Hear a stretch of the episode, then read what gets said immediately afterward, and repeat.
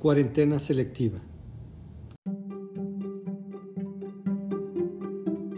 El tratamiento no puede ser más nocivo que la enfermedad.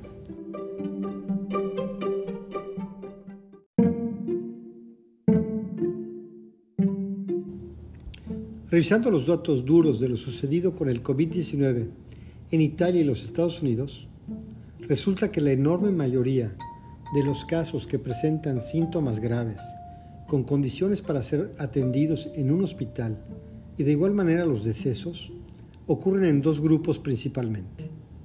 La población mayor a 60 años y personas con enfermedades preexistentes. Es a ellos a quienes hay que proteger.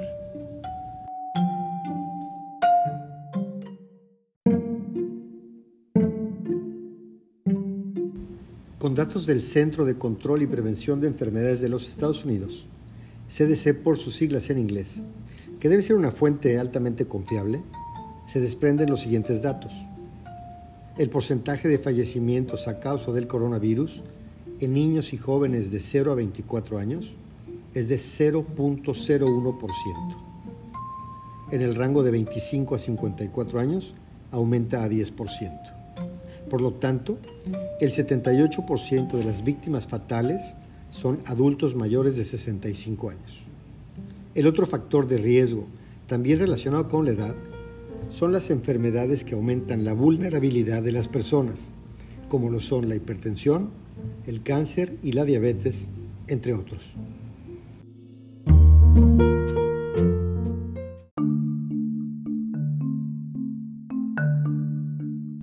México no está preparado para resistir una parálisis económica las familias mexicanas ni las MIPIMES tienen los recursos necesarios para soportar esta condición.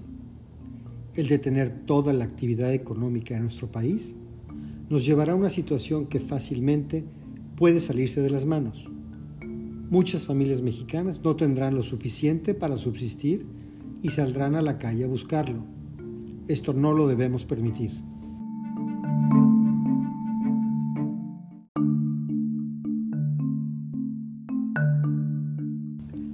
Con base a estos datos duros, pensamos que una posibilidad para mitigar esta grave crisis está en llevar a cabo una cuarentena selectiva, esto es, aislar a adultos mayores a 60 años y a personas vulnerables por cuestiones de salud, es decir, aproximadamente el 10% de los 130 millones de mexicanos.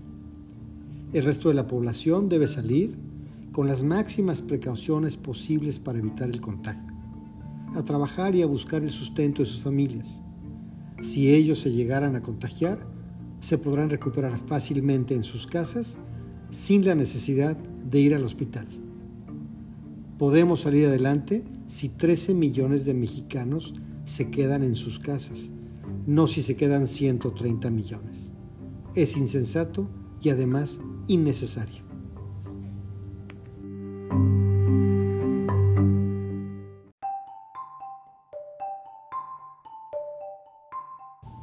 El gobierno y la iniciativa privada, hoy distanciados abiertamente, deben diseñar una estrategia para proveer los recursos económicos y administrativos indispensables para contrarrestar los efectos demoledores de la suspensión de labores a gran escala. Salir de este escenario llevará muchos años. Comparto este punto de vista diferente con el único propósito de explorar opciones para atender esta terrible contingencia.